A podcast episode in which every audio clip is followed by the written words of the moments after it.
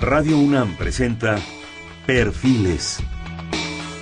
Un espacio abierto al conocimiento y la crítica de los proyectos universitarios que transforman nuestro país. Conduce Hernando Luján. ¿Qué tal? ¿Cómo están? Buenas noches. Estamos nuevamente en Perfiles. Este es un espacio en donde conversar con las mujeres y los hombres que día a día forjan nuestra universidad. Este es un programa más de la Coordinación de Humanidades y para ello vamos a hacer el programa con el Instituto de Investigaciones sobre la Universidad y la Educación, el ISUE. Para eso está con nosotros su actual director, el doctor Mario Rueda Beltrán. El doctor Rueda es doctor en Ciencias de la Educación, Universidad de París 8 en Francia, licenciado en Psicología por la Universidad Nacional Autónoma de México, investigador nacional desde 1987 en un alto nivel, también del Sistema Nacional de Investigadores, miembro de la Academia Mexicana de Ciencias, presidente del Consejo Mexicano de Investigación Educativa y miembro del Seminario de Educación Superior. Él es un investigador de alto nivel también del ISUE definitivo, miembro de su consejo interno. Sus líneas de investigación giran en torno a la evaluación de la docencia universitaria y sus proyectos han contado con el patrocinio económico de la UNAM, el CONACIT y la Fundación Ford. ¿Qué podemos decir? Una gran cantidad aquí de libros, capítulos producidos, artículos en revistas, coautorías, en fin, congresos, eh, multiplicidad de actividades como conferencista y moderador. Y también en el campo de la docencia ha elaborado y ofrecido numerosos cursos en, las áreas de su especialidad. Eh, labor académica reflejada en, revista, Revista Mexicana de Investigación Educativa, fundador y coordinador de la Red Iberoamericana de Investigadores de la Evaluación de Docencia.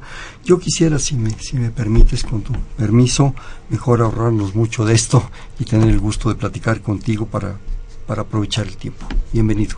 Eh, muchas gracias por la invitación y encantado de estar aquí en este programa. Cuando, cuando planteamos la posibilidad de hacer este programa con con su actual director, de hecho desde hace unos cuantos meses tiene esta responsabilidad, nos planteábamos eh, realmente dos, tres detalles que sería importante que la gente conociera y que nos compartieras. ¿Qué es el ISUE? ¿Qué es el Instituto de Investigación sobre la Universidad de la Educación? Un poco su, su historia, cómo evolucionó, cuáles son sus retos, desde luego, cuál es su trabajo personal, hacia dónde van, qué, ¿Cuál es el futuro de todo esto? Empecemos por el principio. ¿Qué es el ISUE? ¿Cómo surge? ¿Qué nos quieres platicar al respecto?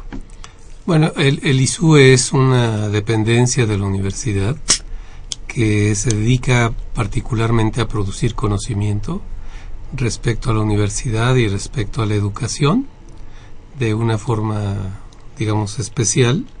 Y por otro lado, tiene a su cargo la conservación y la promoción del archivo histórico, ¿no? que también rescata pues la historia de la universidad y de muchos otros personajes y personalidades que son claves, ¿no? En, no solamente en la historia de la universidad, sino en, la historia del país. Ligados a la historia universitaria y nacional. Sí, por supuesto. Eh, digamos, como parte de sus actividades que se reflejan hacia el exterior, también tiene una biblioteca, una de las más importantes, a nivel de, de investigación educativa, este, que ha sido en parte una fusión de lo que antes era el Centro de Investigación y Servicios Educativos y el Centro de Estudios sobre la Universidad, que se fusionaron y después se eh, crea el instituto actual. ¿no? Eh, tenemos dos revistas especializadas en investigación educativa, es Perfiles Educativos, casualmente parecido al nombre del programa, y la revista Iberoamericana de Educación Superior, que es una revista también ubicada en el instituto, y en, y en ambas, pues este, está la producción más reciente respecto a temas de educación en general y con un acento bastante particular respecto a los problemas de la universidad. Por lo que entiendo, entonces son, digamos, dos grandes vertientes, dos grandes líneas. La cuestión de educación, de evaluación educativa y todo esto, y un poco la historia también, la otra gran línea, de la universidad, de algunos personajes, de algunas situaciones históricas del país, ¿no? Sí, y también de la universidad, o sea, hay historiadores, hay un grupo de historiadores eh, en el instituto que dedican sus esfuerzos a trabajar sobre la historia de la universidad en general, ¿no? Y después un grupo de, de múltiples profesionistas, sociólogos, psicólogos, pedagogos, que nos dedicamos a hacer investigación, no solo sobre la universidad, sino sobre la educación en general. Antes de ser director, de ser funcionario, tú ya eras investigador de esta dependencia. Como investigador, desde, esa perspectiva de la investigación, de, miembro de un, de un, cuerpo colegiado de investigación, ¿cómo veías la dependencia? ¿Cómo la, cómo la sentías? ¿Cómo la, la percibiste? Bueno, yo creo que eh, por el tamaño mismo, es decir, somos más de 100 investigadores en activo, con mucha dificultad para enterarse qué hacen unos y qué hacen otros, ¿no? Claro. También con cierta dificultad para lo que podría ser el acompañamiento en, en las búsquedas, ¿no? De conocimiento, porque justamente por esta diversidad temática, ¿no? Entonces muchos, este, pequeñas alianzas o, o relaciones con los temas afines, ¿no? Pero con problemas para tener el panorama general. Claro. Pero y ahora desde el punto de vista de la administración, de la responsabilidad. Bueno, este justamente veo como un reto esta posibilidad de dar a conocernos unos a otros, en principio, la posibilidad de acompañarnos de una manera mucho más, eh, digamos, sistemática para que entonces nuestras actividades se vean reflejadas en la atención a problemas prioritarios ¿no? de la educación y de la universidad. En términos de la educación, yo quisiera que nos, nos platicaras tu percepción. Yo creo que es un tema de la educación en México que está constantemente, desde hace muchos años, en los medios de comunicación, en las tertulias, en boga de la gente, en palabras de la gente. Todos expresamos opiniones, todos metemos la cuchara, ¿verdad? aquello parece pila de agua bendita, todos metemos la mano, pero, pero realmente yo creo que a veces con muy poca eh, seriedad, con muy poco oficio de lo que está pasando. Yo creo que el problema educativo en México es un problema, pues no diría yo serio, diría yo grave, en muchos aspectos porque creo yo, y es una opinión muy personal, que la, educación, la cultura, la alimentación y la salud son, son ejes fundamentales. Y de repente vemos cuestiones en términos de la educación, y lo digo como, como público general, como preocupado por todo esto, que en un momento dado no, no sabe uno realmente qué está pasando. ¿Cuál es tu opinión? Como investigador y como director de una dependencia dedicada a esto. Sí, bueno, en principio yo creo que eh, un punto fundamental es partir de reconocer que en la educación las sociedades en general tienen una gran herramienta para orientar su futuro, ¿no? Ahí es donde se forman las nuevas generaciones. Por lo tanto, creo que todas las sociedades tendrían que dejarlos o ofrecer los mejores esfuerzos para que esa función eh, se desarrolle, se desarrolle con plenitud, ¿no? Entonces creo que en nuestro país este, hay distintos actores que participan en lo que es la educación y que son muy particulares las condiciones que tenemos en México, ¿no? Que nos hacen distintos a, a otros países. ¿Cómo cuáles? Perdón, perdón que te interrumpa. Por ejemplo, nosotros no somos Finlandia. ¿no? que, a, veces, que a veces se pone como ejemplo. No sé si para bien o para mal, pero no lo somos. No, pero es que es como el ejemplo que se pone de cómo debiera ser la educación, ¿no? Claro. Y yo digo, pues sí, pero nosotros no somos Finlandia, es decir, en Finlandia tienes grupos pequeños, instalaciones muy muy adecuadas para cada uno de los grupos de edad, materiales didácticos suficientes, una formación de los maestros este, muy cuidada, ¿no? Cultura y idiosincrasia propias. Eh, pero digamos, si, si, nos mantenemos en lo que son las condiciones de la escuela, ah. este, pues ya resalta mucho el contraste de lo que pasa en México, ¿no? En, el número, simplemente a propósito del tema que siempre he trabajado y que tiene que ver con la evaluación de maestros, eh, con frecuencia digo, evaluar a maestros tiene su dificultad, pero evaluar a un millón cuatrocientos eso estamos hablando de otro problema, ¿no? ¿Cómo evalúas a un maestro? O sea, este, déjame terminar la idea, o sea, nuestro país es muy grande comparado con otros. La población es muy dispersa y la sociedad que conformamos pues también es multicultural, ¿no? Y todo eso se refleja en la escuela, entonces la escuela en México tiene condiciones que no se tienen en otros lugares, ¿no? Y regresando a tu pregunta, este mucho de la discusión pública es, eh, digamos, en este sexenio, y yo creo que desde el anterior, se ha centrado en si se deben o no evaluar a los maestros. Y por supuesto que todos coincidimos, claro que hay que evaluarlo, ¿no? El punto que yo considero es eh, si esa es la prioridad. O sea, si no antes tendríamos que tener ciertas condiciones, tanto físicas como materiales, este, como ambientales, que garantizaran una actividad más o menos constante. Eh, tanto de profesores como de estudiantes. Y que nos permitieran hablar de la escuela en México y un mínimo que se está cumpliendo ¿no? en, en todas las instituciones escolares. Y después el punto es cómo evaluamos al profesor. Entonces hay distintas como estrategias. Hay quien dice hay que evaluar al profesor por sus resultados, así como un ingeniero por la calidad de puente que construyó o por tipo de edificio, ¿no? Que parece como muy lógico y, y muy aceptable. El problema está en que si tú tienes condiciones con unas disparidades muy grandes entre los estudiantes, resulta como muy injusto evaluar a los maestros por los resultados en sus estudiantes, ¿no? Es decir, si tienes, por ejemplo, niños que llegan a la escuela y que van a aprender a leer y escribir, pues la dificultad de estos niños para aprender estas actividades va a ser distinta si proceden de una familia, por ejemplo, campesina, en donde su casa no hay libros, o que los papás no leen ni escriben, ¿no?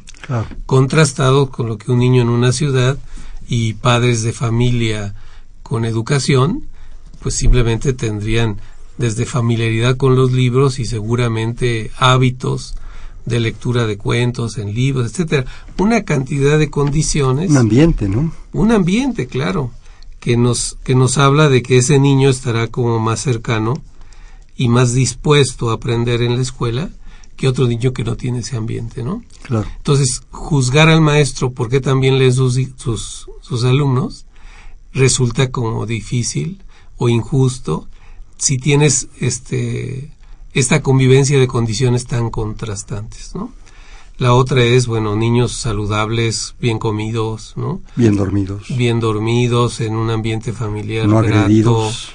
¿no? O sea, no violencia en casa, en fin, pues eso es una condición muy diferente a quien no tiene esas, esas condiciones, ¿no? Entonces, esta idea de evaluar al maestro por lo que produce, este, resulta relativa, aunque no desechable, es decir, siempre habrá maneras de decir, bueno, ¿qué, qué está logrando el profesor, no? La otra es qué hace el profesor, qué hace cuando está en interacción con los alumnos.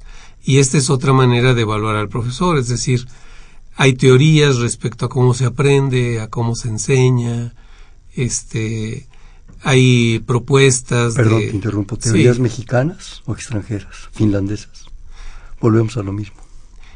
No, o sea, este, yo creo que sí hay conocimiento, digamos, local que te permite orientar las acciones de los maestros y estos serían como universales, ¿no?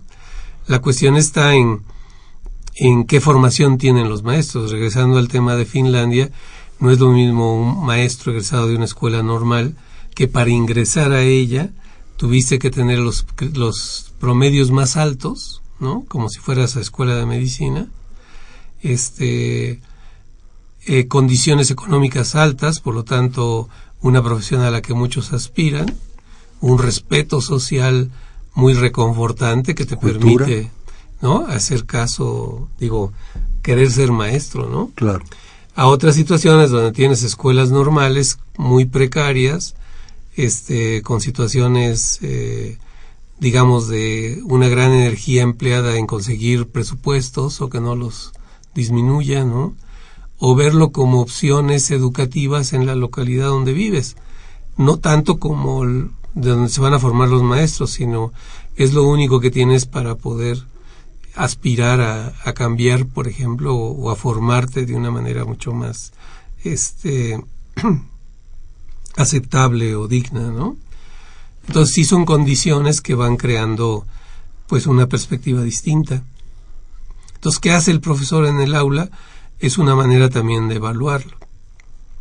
¿Qué opinan sus alumnos? ¿Qué tan contentos están con la labor del profesor? ¿Qué tanto el profesor les ayuda a aprender más y a querer saber más cosas? Pues eso también son como indicadores que nos dirían o distinguirían que es un buen profesor y que, que otro no lo es tanto, ¿no? Ahora, al respecto de la efectividad de, lo que se enseña y de lo que aprenden los alumnos, pues encontramos que hay una diversidad de estrategias para llegar a, los mismos logros, ¿no? Entonces ahí vemos que es muy difícil pensar como que un buen maestro tiene características únicas, ¿no? Buenas para todo tipo de enseñanza, para todo tipo de escuelas o estudiantes. Mm. El otro punto tiene que ver con a qué estudiantes te atiendes, ¿no? Entonces, la problemática del maestro en preescolar es muy diferente a los de bachillerato. Claro. Tienes poblaciones con características muy distintas y por lo tanto necesitas desarrollar habilidades, estrategias, pues también muy, muy diversas, muy variadas, ¿no? Eh, ahorita que decías de la evaluación de los profesores, de repente me surge algo, no sé si es un absurdo, por favor me corriges. Hablamos de evaluación de los profesores, pero ¿alguna vez hemos evaluado a los funcionarios educativos? ¿Son tan capaces para estar ahí? ¿Para darnos línea? ¿Para dirigir la educación en México? Me refiero a todos los niveles. Bueno, digamos que los maestros relativamente hace poco ha habido intención de evaluarlos, ¿no? Antes cuando uno hablaba de evaluación en educación, siempre pensaba en los, la evaluación de los estudiantes, ¿no? Hasta hace relativamente poco tiempo se ha pensado que los maestros también habría que evaluarlos. Y todavía con menor presencia y con intentos también este pues muy raros es la evaluación de funcionarios o de directivos en general, ¿no? Ya antes de llegar a los funcionarios de los directivos. Porque yo creo que en todos los países se reconoce que hay como un nivel político que la función de ellos puede ser desempeñada por profesionistas de muy diferentes disciplinas, ¿no? Pero creo que la cuestión para que haya continuidad es que mantengas los cuadros este medios o intermedios, los cuadros técnicos, ¿no?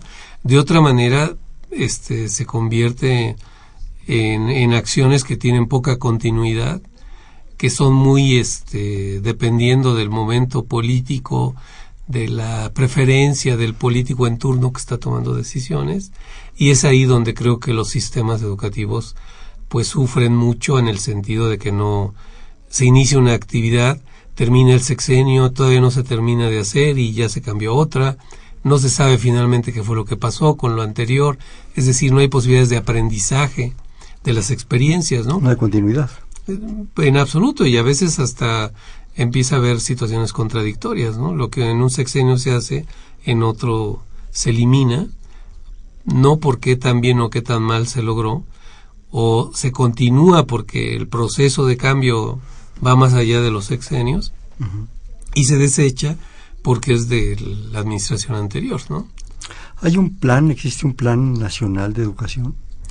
O sea, cada sexenio se presenta sectorialmente un plan que, digamos, en general se construye a partir de un diagnóstico general del sistema y se proponen un conjunto de acciones, ¿no? Siempre, siempre hay este, este plan, ¿no?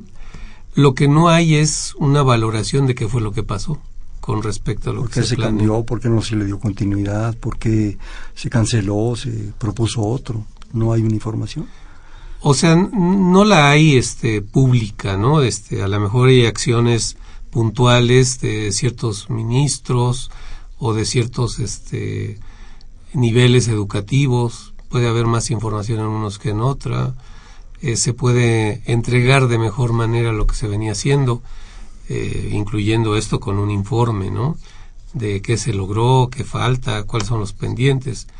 Pero creo que todo esto en principio es como muy variable y en segundo lugar la aceptación, la respuesta, la acogida de esta información pues también es muy es muy variable, ¿no? Y diría que lo que predomina es borrón y cuenta nueva. Yo por lo que tú nos, nos comentas percibo también otras cosas. Un punto crítico la formación de los maestros, la propia formación del maestro. Para empezar, bueno, a lo mejor yo soy un romántico empedernido, ¿verdad? Pienso en un maestro muy romántico, maestro que se va a entregar totalmente, como tú decías, es un privilegio, yo creo que la actividad docente. Pero eso requiere formación y disciplina y carácter. ¿Qué tan bien formados están nuestros maestros? Y por otro lado, yo creo que también hay una responsabilidad social en las familias. De acuerdo, se le da una gran responsabilidad al maestro para que forme a los jóvenes. Pero ¿y en la familia, en la casa, en el hogar? ¿Qué tanto se está formando el joven? ¿Qué tanto se le está pidiendo o exigiendo, según sea el caso disciplinario de cada situación, que cumpla las tareas, que cumpla los trabajos, que haya respeto, que haya pues un interés cultural por todo lo que está pasando? Bueno, yo, yo agregaría también el papel de los medios, ah, ¿no? O sea, este, la escuela puede ser muy buena, pero si eh, la televisión dice todo lo contrario, este, el efecto sobre la formación, pues va a ser eh, desastroso, ¿no? ¿Por qué? Por la influencia que cada uno de estos distintos elementos tiene en lo que es la formación. Este, yo creo que también eh, otro actor importantísimo es el gobierno el gobierno en turno, que por la constitución misma tiene la obligación de ofrecer las mejores condiciones para la educación. Y como parte de estas condiciones, pues es la formación de maestros, es decir, la formación de maestros en la educación pública, que sobre todo descansa en las iniciativas gubernamentales, sobre todo la de básica, este, pues la formación de los maestros ha dependido de los gobiernos en turno. Y ha habido cambios, reestructuraciones, pero cada, otra vez, cada gobierno responsabiliza al anterior de inefectividad, ¿no? Y las condiciones que los maestros tienen para desarrollar su trabajo, pues siguen sin verse resueltas, afectadas o más o menos emparejadas, ¿no? Dadas las disparidades que hay. Entonces se van juntando como elementos muy distintos. Y por supuesto que la familia tiene un gran papel. Yo diría que a nivel de valores este, y de las cosas y fundamentales que construyen a la persona, pues la familia es fundamental, ¿no?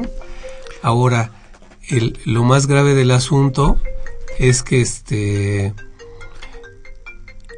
lo más grave del asunto no se asusten es, es, el, es el celular del doctor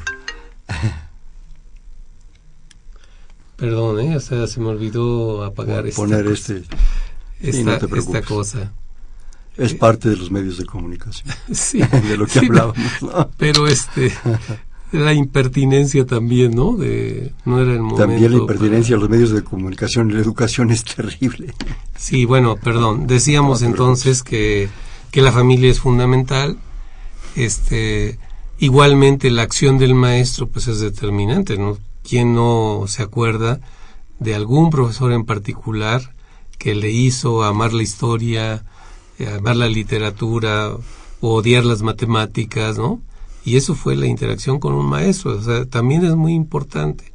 Eh, sin embargo, yo creo que la familia, digamos, es la fuente, la, la escuela es la que fortalece o incluso a veces sustituye, porque a veces hay hogares en que no hay mucha educación, digamos, cívica, este, para, para los estudiantes y a veces un buen maestro, una buena escuela puede renderezar o coadyuvar para, para la formación. Y luego después pues está la parte más social, ¿no? Es decir, el ambiente social que refuerza valores o no. Entonces, por ejemplo, si los la familia está inculcando valores cívicos de participación, este, ciudadana, de atender los problemas de la colectividad, cierta sensibilidad a que todo el mundo tenga los este, beneficios de, del desarrollo, ¿no?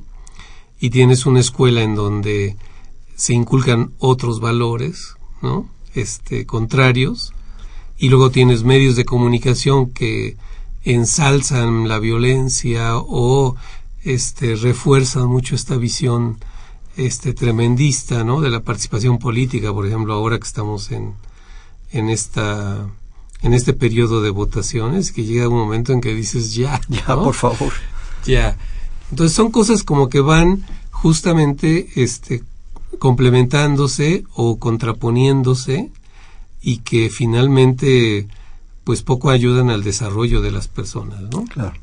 Me permite hacer un corte y ahorita vamos a regresar con algo que comentaste que yo quisiera retomar. Este es Perfiles, un espacio en donde conversar con las mujeres y los hombres que día a día forjan nuestra universidad. Es un programa de la Coordinación de Humanidades y del Instituto de Investigación sobre la Universidad y la Educación, el ISUE, para lo cual está con nosotros el doctor Mario Rueda Beltrán, su actual director. Estamos en 55 36 89 89. Le repito, 55 36 89 89. Unos segundos.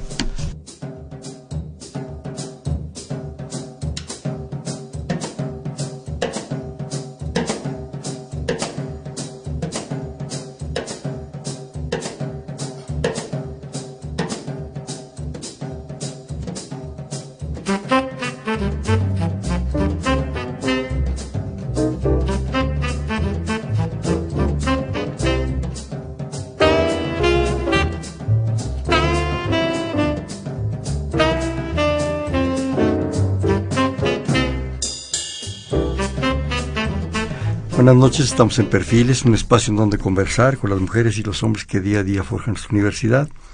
Estamos platicando con el doctor Mario Rueda Beltrán, el actual director del Instituto de Investigación sobre la Universidad y la Educación, el ISUE, en un programa más de la Coordinación de Humanidades. Estamos en 5536 8989. Le repito, 5536 8989. En tu, en tu intervención anterior al corte, dijiste algo que qué bueno que lo sacaste a colación hay maestros que lo marcan a uno. Hay maestros que lo marcan, como tú decías, en historia, en matemáticas, en geografía, en literatura, en lo que sea, ¿no? Y esos maestros son, son especiales, son, son gentes que los vamos a recordar toda la vida. ¿Qué los hace ser así? ¿Por qué son así? Yo siempre me lo he preguntado. Yo tuve el privilegio de tener uno, tener varios al grado que, que, era tal la diversidad y el privilegio de haber conocido a varios que me entusiasmaron en tantas cosas que, que de repente era desconcertante, ¿no? Por su forma de actuar, por su forma de ser, por lo que te decían, porque enriquecían sus, sus trabajos, sus productos de, de clase, porque cruzaban información, porque te, te ofrecían un mundo de cosas que, claro, estaba en uno aprovecharlo, estaba en uno hacerles caso. Decir, mira, vete a leer tal cosa o vete a buscar tal cosa, o vete a tal lugar o tal museo. Y bueno, al menos en mi caso allí iba yo, ¿no? ¿Qué los hace ser así? ¿Qué, los, qué, qué, es, es, es, una especie diferente? ¿Qué pasa, no? Han evaluado, supongo, esa gente, ¿no? ¿Qué pasa con ellos, Mario? O sea, yo creo que, eh, digamos, maestros así que destacan de manera sobresaliente, pues podrías encontrar como historias muy variadas, ¿no? Algunos de ellos, por ejemplo, son hijos de maestros, o sea que vienen como una tradición familiar. Pero otros, por ejemplo, este, son personas que pensaron que tenían vocación para una carrera, por alguna circunstancia no encuentran trabajo en esa carrera y empiezan a enseñar y después descubren, se fascinan, ¿no? Con esa actividad. Y yo creo que eh, esos maestros son los que logran interactuar y reconocer la importancia de su labor. Yo creo que, por ejemplo, en la literatura se habla como de dos funciones básicas en lo que es la enseñanza. Una que tiene que ver con la función clínica y es como este estar pendiente de cómo está el estudiante. A veces no es tanto que no, digamos, el problema no está en que si entendiste o no ciertas cosas, ¿no? De las que te están enseñando, sino lo que necesitabas era atención que te reconocieran como persona, que te, digamos, que te simbraran por dentro, pero afectivamente, ¿no? que te conocieran como ser humano. Sí, y a partir de eso sientes un compromiso y tengo que ir a leer cómo le voy a quedar mal, etcétera, etcétera, ¿no? Y la otra tiene que ver con la, la función técnica, es decir, cómo se enseñan matemáticas y cómo una cosa debe ir antes si no no puedes aprender. Es decir, como estas este reconocimiento de que cada disciplina tiene su saber hacer, ¿no? Y que no es lo mismo enseñar teatro, filosofía o literatura, ¿no? Entonces, estas dos, sobre estos dos carriles, digamos, es que, por ejemplo, la formación de maestros, pues ha, ha estado muy presente, ¿no? Ahora, yo creo que en los seres humanos encontramos también como inclinaciones, ¿no? Desde muy pequeños, tú puedes ver a, interactuando a bebés o, pequeños, niños muy pequeños, y puedes ver cómo uno pasa encima de otro y ni cuenta se da, ¿no? Y puedes ver cómo otro está atento y de que todos estén bien o de que no le falte al que está llorando algo, etcétera, ¿no? Entonces yo creo que naturalmente hay como ciertas inclinaciones cosa que ha llevado a, toda una polémica respecto a si el maestro se nace maestro o se hace, maestro. Y entonces ahí la idea de que si la enseñanza es arte o es ciencia, ¿no? Yo creo que más nos vale pensar en que se puede entrenar y más nos vale pensar en que sí es posible y no esperar a que las vocaciones surjan, ¿no? Entonces yo creo que es cómo ayudamos a que se dé este encuentro de una actividad digna importantísima socialmente. Y dignísima, diría yo. Y que encuentres tú la satisfacción. Digo, hay maestros que me dicen, pues yo gano poco, pero la felicidad que tengo cuando veo que uno aprendió a leer y escribir, o que el más atrasado ya pasó el examen y no sé qué, esa nadie me la quita, ¿no? Es decir, hay como cuestiones que pasan por la interacción humana y que te van dejando satisfacción y por lo tanto, este, tú mismo como persona pues te sientes realizado, ¿no? La masificación tanto en alumnos como en maestros es dañina. Así, grupos de 50 muchachos, eh, grupos de maestros que aprenden o tratan de ser maestros también muy grandes, que reciben a lo mejor no la atención adecuada de sus docentes también. ¿Qué pasa? ¿La masificación ha sido un problema? Pues mira, se me antojaría mucho decirte que sí, que la masificación es muy negativa, pero la verdad es que no, o sea, hay evidencias de maestros muy buenos con grupos muy grandes y un reconocimiento de los alumnos así como estos son mis mejores maestros, ¿no? Yo digo, pero ¿cómo pueden hacer eso con 50, con 60 alumnos, ¿no? Y bueno, parece que algunos sí lo logran, ¿no? Ahora creo que la condición misma pues si tienes 60, pues, se te quitan posibilidades de saber cómo están, en qué parte van. Más personales, ¿no? O sea, en hacer un seguimiento de dónde están este, las dificultades en el aprendizaje, por ejemplo, ¿no? Que si tienes un grupo de 10, pero tienes, puedes tener 5 y no enterarte, ¿no? O sea, que, que ahí digamos que todo es como un poco relativo y yo creo que más depende como de la actitud que el maestro tiene respecto al interés que ponen sus alumnos pero no en uno, sino en el grupo, en todos y cada uno, ¿no? Porque hay maestros muy buenos, pero que nada más les enseñan a los de la primera fila, ¿no? Y todos que están atrás, pues ya no se sabe qué pasó. Que pescó, pescó, como decíamos. sí. Yo quisiera ahora pasar, si me permites, a, algo más personal, tus retos. Tus retos como investigador, tus retos en el ISUE, tu trabajo personal. Pues mira, yo... Tu actividad este, muy propia de ti. O sea, yo me interesé eh, justamente en los problemas de la interacción de maestros y alumnos. Y empecé haciendo observaciones directas en salones de clase. En campo, diríamos. Este, directamente en odontología, en medicina, en, la universidad. En la universidad, ¿no? Para ver no lo que las teorías decían, sino lo que pasaba en la vida cotidiana, ¿no? Es decir, qué modelos de interacción predominaban y bueno, me llevé una sorpresa muy, pues muy fuerte porque todavía veía prácticas de dictado, por ejemplo, ¿no? Que uno decía, pero ¿cómo dictado a estas alturas con fotocopias, internet y demás? Pues sí, hay maestros que tienen sus notas y las dictan. Y hay alumnos que están felices de que les dicten, porque no tienen que buscar en ningún otro lado, porque con los apuntes pueden pasar el examen. Aprender los apuntes y ya lo hiciste. Sí, ¿no? Entonces todo termina siendo muy funcional. Entonces ahí dije, no, este, me tengo que meter a lo que es la evaluación del maestro. Pero la evaluación vista como qué es enseñar y qué es aprender. O sea, este, vista con un interés no tanto técnico de qué instrumento o con qué objetividad, sino este, qué es enseñar actualmente, ¿no? En esta sociedad, en este país. eh, qué es aprender y qué es lo que hay que aprender ahora. Eh, durante mucho tiempo predominó el modelo de que en cada profesión se juntaban los especialistas y decían qué es lo que el alumno tenía que aprender. Pues de historia, de cultura, o sea, se le iban agregando cosas. Actualmente con la producción de conocimiento ya no puedes mantener ese esquema. No puedes saber de todo, incluso de una sola materia. No puedes mantener el ritmo de qué es lo último, lo más reciente, ¿no? Este, entonces hay que cambiar, hay que cambiar eso. Y luego las posibilidades de la tecnología, pues ya te permiten otras posibilidades que antes no había, ¿no?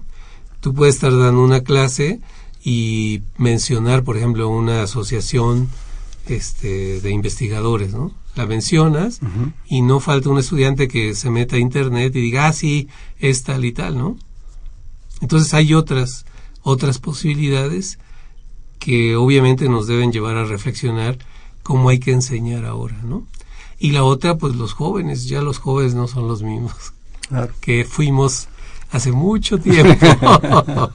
bueno, pero seguimos siendo jóvenes. Ah, sí, por dentro este, sí. Por dentro sí. Y por fuera también. Eh, esto de las nuevas tecnologías, de los nuevos métodos, de todo esto, ha cambiado las cosas, ha modificado las cosas, tanto para el maestro como para los alumnos. Los alumnos, como tú dices, tienen más posibilidades, nuevas herramientas, nuevos procesos, nuevos métodos, muchas cosas. Y a veces hasta obligan al maestro a estar también en eso. O los maestros a su vez obligan al, joven, porque es de una rapidez y de una velocidad todo. ¿Qué va a pasar? ¿Qué sientes tú como investigador, como, como maestro, como Sí, bueno, yo creo que durante muchos años estuvimos discutiendo de si tecnologías sí o tecnologías no, ¿no? Incluirlas en, en las aulas. Y en lo que discutíamos eso... se, los, brincó la tecnología. la tecnología nos inundó, pero no solamente en los salones, sino en las casas, en, la, vida, vida cotidiana, ¿no? Entonces yo creo que pues esa situación a todos nos ha metido en una dinámica distinta, ¿no? En una reunión en, en Europa, este, se estaba discutiendo y se decía, hay nuevas condiciones, ya no podemos pensar en las mismas soluciones, ¿no? Tenemos que repensar las cosas. Y yo creo que es ahí donde es un reto tanto para los estudiantes como para los profesores de cómo se va a dar esta interacción, eh, qué tanto se hace uso o no se hace uso, o qué tanto este beneficia o no ciertas cosas, ¿no? Entonces, yo creo que el futuro ya nos alcanzó, es decir, y eso nadie lo va a parar. O sea que cada vez está, habrá mucho más presencia. Por ejemplo, durante mucho tiempo también se discutía de si la educación a distancia se podía comparar con la presencial y, y que, cuánto tiempo en una u otra, no sé qué. Bueno, ahora vemos que esas dos se están uniendo, pero de una manera natural, ¿no? Yo creo que un maestro que intenta mantenerse en comunicación con sus alumnos no puede estar al margen, o sea, va a echar uso este como recurso de eso que tiene a su disposición, ¿no? Dijiste una frase interesante, repensar las cosas. Con las tecnologías repensamos las cosas o simplemente nos facilitan las cosas. Le picas y te da lo que quieras. Las campañas de Napoleón, los orígenes del Imperio Romano, eh, la fundación de la Ciudad de México, le picas. Y hasta te lo dan, y hasta te lo corrigen. ¿Sí? O sea, ¿hay forma de repensar las cosas así? O sea, yo lo, lo expresé como un deber ser, o sea, yo creo que tenemos que estar atentos y tenemos que reflexionar sobre qué uso le damos, ¿no? Este, y sobre todo qué tanto dominio tenemos sobre, sobre las tecnologías, no si las sabemos usar, ¿no? Sino que hay detrás en la programación. Este, yo creo que, por ejemplo, es indispensable ante tal cúmulo de información, pues lo más importante ahora es tener criterios de cómo escojo la información. Y quién la escoge y quién me la mandó. Y quién la pone disponible, ¿no? Este, entonces, esas cosas son las que yo creo que hay que estar como muy atentos y alertas para que no nos sorprendan ni a los estudiantes mismos ni a nosotros como maestros. Pero en el futuro, ¿qué percibes? ¿Qué va a pasar? Un poco en, en una utopía, te estoy preguntando. Pues mira, yo creo que la característica del futuro es la incertidumbre, ¿no? No hay mucha claridad de hacia dónde vamos a ir como sociedades.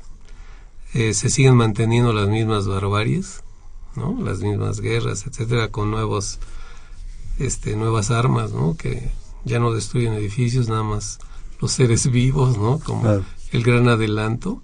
pero sigue habiendo barbaries. Entonces yo creo que eh, tenemos que estar como alertas en el futuro para incorporar la tecnología para el bienestar, ¿no? Si antes el modelo era cómo tenemos más de todo, ¿no? Más cosas, más este objetos, más posibilidades, pues ahora sabemos que si no hay sustentabilidad, pues a todos nos va a llevar a una situación de crisis, ¿no? Ya no podemos mantener ese esquema de consuma, de consumir este al máximo todo y de desechar. Sí, entonces ya no podemos, o sea, yo creo que ya hay conocimiento que nos alerta de que la madera no es inagotable, que el petróleo, el agua y todo lo demás, ¿no? Ahora, por un lado, yo creo que ha habido avances en cuanto a conocer este tipo de cosas, en tratar de incorporarlas, por ejemplo, incluso en la formación. A los diseñadores, por ejemplo, pues ya se les pide no solamente que sea rentable o que sea vendible el producto, sino también este, pensar en si se puede desechar o no. Reciclable. Reciclable, etcétera, ¿no? Entonces yo sí creo que hay avances.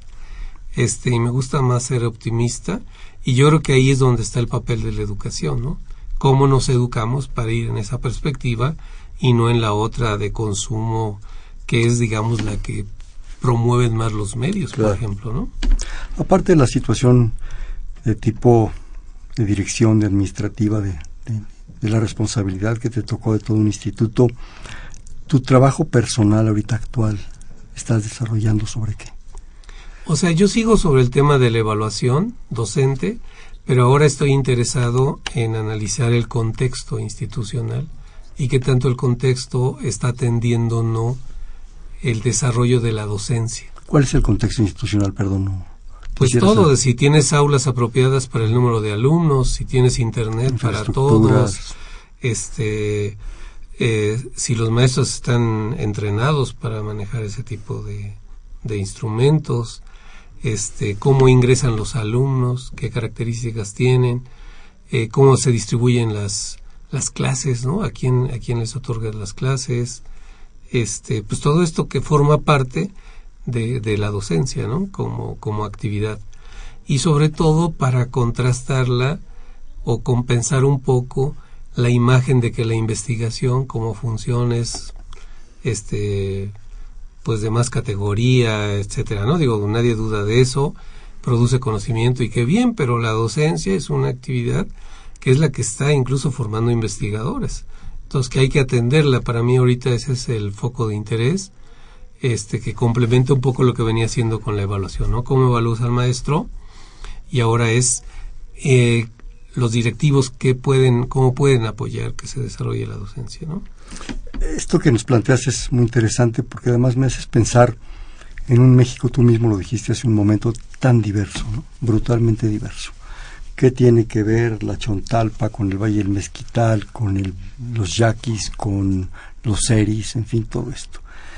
Pero además, yo percibo tres niveles. Las escuelas, estoy pensando primarias, secundarias, las escuelas públicas de un gran alto nivel, las escuelas, digamos, oficiales y las rurales. Entonces ahí tienes tres retos tan diferentes, ¿verdad? Tan opuestos y aparte agrégale la diversidad que tú planteabas de, de un país que es megadiverso no solo por especies de botánica y de zoología, sino por pueblos, por comunidades, por pobrezas, por necesidades. Unos tienen agua, los otros tampoco. La preocupación de la familia mejor es que el chamaco traiga unos botes de agua y no que aprenda el binomio de Newton, ¿no? Entonces, frente a eso, frente a eso, Mario, ¿qué se puede hacer? O sea, mire, yo creo que lo primero es... sin tratar de ser tremendista, como dices, seamos propositivos. ¿no? ¿no? no, yo creo que lo primero es estar informados, es decir, reconocer quiénes somos, porque a veces paradójicamente se piensa, por ejemplo, en el problema educativo y cada quien está pensando en las escuelas cercanas a su casa, ¿no? En una ciudad. Sí, tu micromundo, ¿no? ¿no? Pero no, no somos solo eso. Por ejemplo, hay una situación de, de aprendizaje que tiene que ver con que se reúnen alumnos de distintos grados, entonces tienes como sistema eh, la enseñanza multigrado, es decir, un maestro que atiende a niños de diferentes... Toda la primaria, a lo mejor. Sí, de, diferentes grupos. Bueno, eso en términos de porcentaje estamos hablando como de escuelas este, de un, como de un 40% de las escuelas de, de básica, ¿no? Que Totales en el país. Sí, en el país. Entonces, eso nunca se menciona. Por ejemplo, la presencia de niños de culturas distintas, es decir, que están, van a la escuela a aprender español, se, se menciona poco o, tenemos poco tiempo de estarlo reconociendo. Pero en los hechos, por ejemplo, los programas oficiales, pues son únicos. Entonces, uno de los libros empieza su lección, este, cómo usar el metro, ¿no? Por ejemplo donde obviamente pues, hay pocas ciudades que tienen metro, por ejemplo, ¿no? Entonces hay una falta de reconocimiento de la diversidad, de la diversidad multicultural, pero también de la geográfica, ¿no? De las eh, diversidades en términos este de acceso, por ejemplo, a las distintas poblaciones, la diversidad de condiciones de agua potable, luz, este, condiciones mínimas, ¿no? Entonces, mientras no reconozcamos quiénes somos, este, va a ser muy difícil que inventemos cosas que, que mejoren eso que somos, ¿no? Y a veces las iniciativas, pues parten de eso, de una visión global, y las respuestas son únicas. Y obviamente ante tal diversidad, pues una respuesta o una iniciativa puede dar resultado en una población y, y nada que ver en otra, ¿no? Es decir, entonces yo creo que mientras no rompamos esta idea, de que las respuestas son únicas y buenas para todos y empecemos a reconocer la diversidad y por lo tanto las distintas acciones que en cada uno de los lugares son más relevantes. ¿no? Por ejemplo, en los últimos sexenios se ha puesto mucho énfasis en la evaluación de maestros como un aspecto muy importante para mejorar la calidad. ¿no? Pero si no se atienden estas grandes diferencias, pues la evaluación ya ha mostrado que los que obtienen peores eh, calificaciones, digamos, en exámenes de, de matemáticas y español, pues son los niños que tienen las peores condiciones. Entonces eso ya lo sabemos, ¿no? Claro. Pero mientras no lo atendamos, pues seguiremos obteniendo los mismos resultados, ¿no? De repente me, me hiciste acordarme de un fragmento de Balún Canán de Rosario Castellanos, de la maestra que en principio parece que le dio clases a ella, una maestra rural en Comitán, Chiapas, en los años 30, no sé. Y la visita del inspector, cuando le pregunta a la maestra, ¿y usted qué enseña? ¿Qué le enseña a los niños? Yo les enseño sobre las cosas. ¿sí? ¿Qué podía enseñar una maestra rural que además ni cobraba, lo hacía en su casa, en fin, ¿no? Es un texto precioso, se los, se lo recomiendo a nuestros radioescuchas, es, es un fragmento de Balún Canán. Yo creo que esa diversidad es terrible, ¿no? Es, es difícil enfrentarla para este México en todos los aspectos, en educación, en cultura, en salud, en, todo, ¿no? Pero, pero ahora yo quisiera que nos platicaras desde el ISUE qué están haciendo, qué están logrando, qué están proponiendo en esa parte que hemos estado insistiendo, ser propositivos en la educación. Bueno, este, la, la idea de mi administración es eh, acercar más la producción de los investigadores, en atención a problemas prioritarios de la educación nacional. ¿Los consultan? O sea, sí, este, hay consulta, pero digamos, este, dirigida a académicos en particular, o sea, casi siempre hay consulta. Creo que el reto es que nos ubiquen como instituto y que entonces haya mucho más posibilidades de contribuir, pues, a mejorar la educación en México, ¿no? ¿Qué estás haciendo al respecto? ¿Qué esfuerzo, me imagino, bastante serio estás haciendo? este, pues estoy propiciando colaboraciones con, con algunas dependencias, en este caso, por ejemplo, con el Instituto Nacional de Evaluación. Estamos haciendo dos proyectos que con eso pensamos contribuir, pues, como atender pues un problema que ahorita es muy, muy relevante, ¿no? Que la evaluación sirva para la mejora. Y en el caso de los investigadores del, del ISU, ¿están entusiasmados respondiendo aglutinándose. sí, o sea, este, hemos tenido la incorporación de jóvenes eh, con estas políticas que la universidad está desarrollando de, renovación de la planta de investigadores y se han incorporado al instituto una decena de jóvenes investigadores que están muy entusiastas y yo creo que ahí está el germen como para empezar nuevas prácticas, ¿no? Tanto de investigación como de acompañamiento. Y sí, o sea, la comunidad está respondiendo. este, a estas invitaciones que se hacen a participar en proyectos más vinculados con las prácticas educativas. Te queda prácticamente tu periodo prácticamente completo, casi, casi los cuatro años. ¿Cómo percibes esos tres años y pico, casi cuatro que, que te quedan? ¿Cuál es el futuro? ¿Cuál es tu sueño, digamos, pongámoslo así? Bueno, mira, yo, yo tengo un compromiso muy fuerte conmigo mismo y haré mi mejor esfuerzo para pues tratar de crear un ambiente agradable de trabajo entre los mismos investigadores, sobre todo para, para acompañarnos y alentarnos mutuamente. Creo que es muy serio el problema que tenemos enfrente, muy desafiante, y si no lo hacemos en colectivo creo que no vamos a lograr mucho, ¿no? Entonces sí creo, pues yo todavía soy como de la vieja guardia que creíamos en, y bueno, yo sigo creyendo, como en los proyectos, ¿no? Proyectos no solamente personales, sino colectivos, de que podemos vivir mejor. ¿Das clases? Sí, doy clases en el posgrado, enseño este pues a investigar y el tema de la evaluación de procesos. ¿Cómo sientes a tus alumnos? Pues muy muy entusiasmados y muy sorprendidos de, de conocer pues todo lo que implica la evaluación, ¿no? Y que se presenta como algo muy fácil, pero si la piensas como decía yo hace rato de qué es enseñar y qué es aprender, ya no es tan fácil, es bastante complejo, ¿no? Oye, Mario, ¿qué tal maestro eres? Este, habría que preguntárselo a mis alumnos. si juez y parte no se vale, ¿verdad? Bueno, me imagino que muy bueno porque has de presentar una serie de, de propuestas y de ideas. ¿Algún punto que quisieras, nos queda un par de minutos, desgraciadamente se nos fue como agua esto, que quisieras enfatizar, que quisieras comentar? Pues mira, yo creo que es muy importante resaltar la labor del maestro en general. Y creo que como sociedad tenemos que ser muy cuidadosos de reconocer este trabajo, porque de eso depende el futuro y pues la educación de nuestros hijos, ¿no? En gran medida. Entonces yo creo que debemos estar todos en la misma perspectiva de alentar el trabajo del maestro, de la escuela, de la educación como sistema y pues tener también mayores exigencias respecto a los encargados de la educación, ¿no? que a ellos también les toca una fuerte responsabilidad y diría los medios de comunicación que también podrían ser aliados y, presentar esta imagen de reconocimiento hacia el profesor que permita que el profesor se encuentre pues muy a gusto en su trabajo, muy comprometido y que logre grandes cosas con sus estudiantes. Tú harías un llamado, un llamado alentador a, colaborar juntos entre todos. Pues yo creo que si no lo hacemos entre todos no vamos a ir a ninguna parte.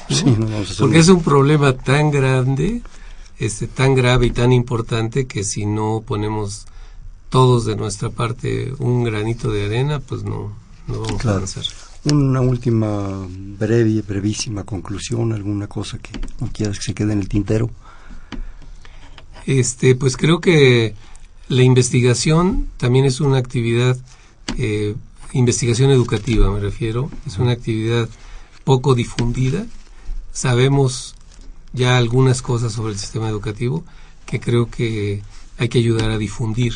Entonces las revistas, este, los libros, eh, constantemente en el ISUE tenemos conferencias que transmitimos vía internet, ahora ya tenemos esa posibilidad y creo que si se está atento podemos pues difundir más todo esto que, que realizamos y que queremos tenga una influencia en nuestra vida cotidiana. Sí, este, vamos a jugar un bote pronto. Yo te digo una palabra y tú me respondes inmediatamente la que se te venga a la mente. Educación. Futuro. Maestro. Eh, padre. Alumno. Hijo. Escuela. Familia. La SEP. Monstruo. Los maestros disidentes.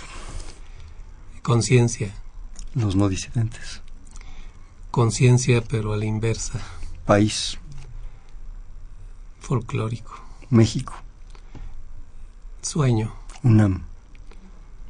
Puma. Este fue Perfiles, un espacio en donde conversar con las mujeres y los hombres que día a día forjan nuestra universidad, un programa más de la Coordinación de Humanidades. Estuvo con nosotros el doctor Mario Rueda Beltrán, muchísimas gracias. actual director del Instituto de Investigación sobre la Universidad de la Educación, el ISUE. En la coordinación general, la doctora Silvia Torres. En la producción, Elena Hernández. En los controles, Humberto Sánchez Castrejón. En la conducción, Hernando Luján. Este fue Perfiles, un espacio en donde conversar con las mujeres y los hombres que día a día forjan nuestra universidad. Gracias. Buenas noches. Perfiles. Un programa de Radio UNAM.